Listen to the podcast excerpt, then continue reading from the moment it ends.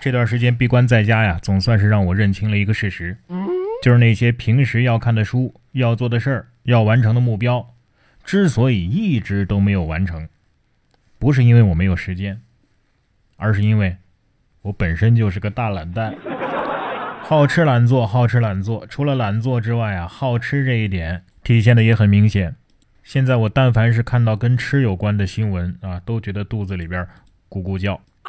直到我看到这个啊，十万个大馒头，哎呀，这六个字看着真的是特别的管饱。说山东援鄂医疗队啊，因为吃不惯米饭，家乡人民呢加急安排了十万个大馒头送过去。果然是实在山东人呐！继山东煎饼之后，山东大馒头也出道了。当初去的时候什么都带了，就蒸馒头的师傅没带，是吧？百密一疏。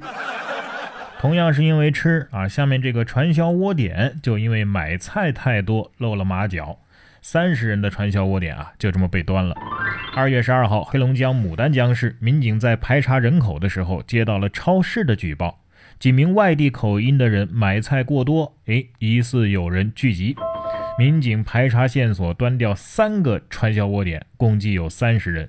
目前这三十人已经被遣送回户籍所在地。哎呀，能在东北因为买菜太多而被人怀疑，兄弟，你们也不是一般人呢！啊，要知道东北普通家庭买菜都是排骨论扇、土豆论麻袋、白菜论车买的，你们这样买，岂不是把整个超市都包圆了啊？算算疫情期间，哎，有多少个传销窝点已经被端掉了？传销业的行业寒冬。应该是到了，嗯，不过都这时候了，就别给人家警察抓人添麻烦了呗。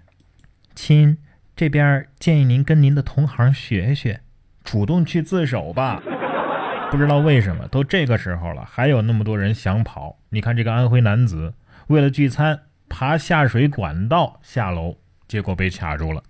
二月十三号，安徽芜湖男子在朋友家吃饭喝酒之后，由于小区夜间实行封闭管理。便偷偷顺着三楼窗户外的下水道往下爬，结果被卡在了商铺广告牌之间，无法动弹。幸好消防员及时出警相助，该男子并无大碍。真的是憨憨不分岁数，作死不挑坟墓啊！都什么时候了，还见什么朋友啊？现在的友情关系，那应该是有朋自远方来，虽远必诛。老老实实在家待着不行吗？非得出来扰乱防疫工作？你真是欠个四川媳妇管教管教。下面这位四川泸州的男子易某，十四号的时候，就因为回自己家小区不出示这个出入证明，还对开展防疫劝导工作的工作人员动手。当时这个易某的妻子啊，闻讯赶过来之后，当众使出了一套组合拳，对易某进行了硬核管教。最终在派出所民警的帮助下，易某。脱离既尴尬又危险的境地，目前易某已经被依法行政处罚。警察说：“哎呀，他是你老公，你也不要打他。”隔着口罩都能听出卑微。川渝地区的男子这耙耳朵的症状可能是祖传的，哎，说不定他出门就是为了躲老婆呢。不过现在乱上街的话呀，还是有很多方法管你们的。前段时间网上就爆料啊，说这个湖北的武学，你要是乱上街的话，要给你考黄冈密卷，到现在都没人合格，最高分只有三十二分。哼哼，没人及格那是必然的呀。现在这时候，但凡有脑子的人还上什么街呀？是吧？这上街的被你们抓到的，那都是没脑子的，还考黄冈密卷，考什么也考不过呀。不过，当地的疫情防控部门工作人员否认了他们考的是黄冈密卷啊，说让他们学习的是法律和防疫知识。事实上，当地官方是这么要求的：二月十六号开始，无防疫任务上街居民一律送体育馆学习。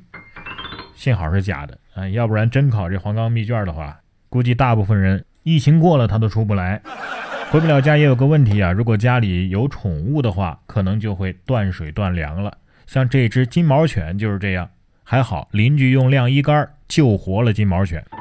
这是在广州的番禺，有一只名叫仔仔的金毛狗狗，它的主人春节前啊回湖北老家了，那很显然到现在回不来啊。这个仔仔呢，就天天的独自在家，面临着断水断粮的困境。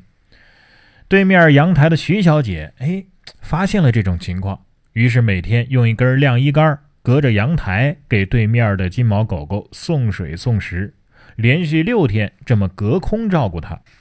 你说会不会过两天，徐小姐看到一个金发大帅哥出现在她家门口？我是隔壁的金毛，感谢你救了我，我是来报恩的。然后徐小姐冷冰冰的变回去。人美心善还机智，有这样的人在啊，感觉世界都变得美好了一些。其实家里有主人的狗子，跟主人一起在家，也未必就不惨，是吧？最后来说说这头大象啊，挺有意思啊，它也挺会吃，也挺机智。说载着大象的卡车，大象在等红灯的时候呢，偷吃隔壁车。这是二月八号的时候，泰国一条公路上，卡车遇到红灯，然后就纷纷停下来了。其中一辆拉着大象的卡车呢，恰巧旁边停了一辆拉着甘蔗的卡车，于是。大象伸出鼻子，偷偷地卷起隔壁车的甘蔗，拽出卡车来偷吃。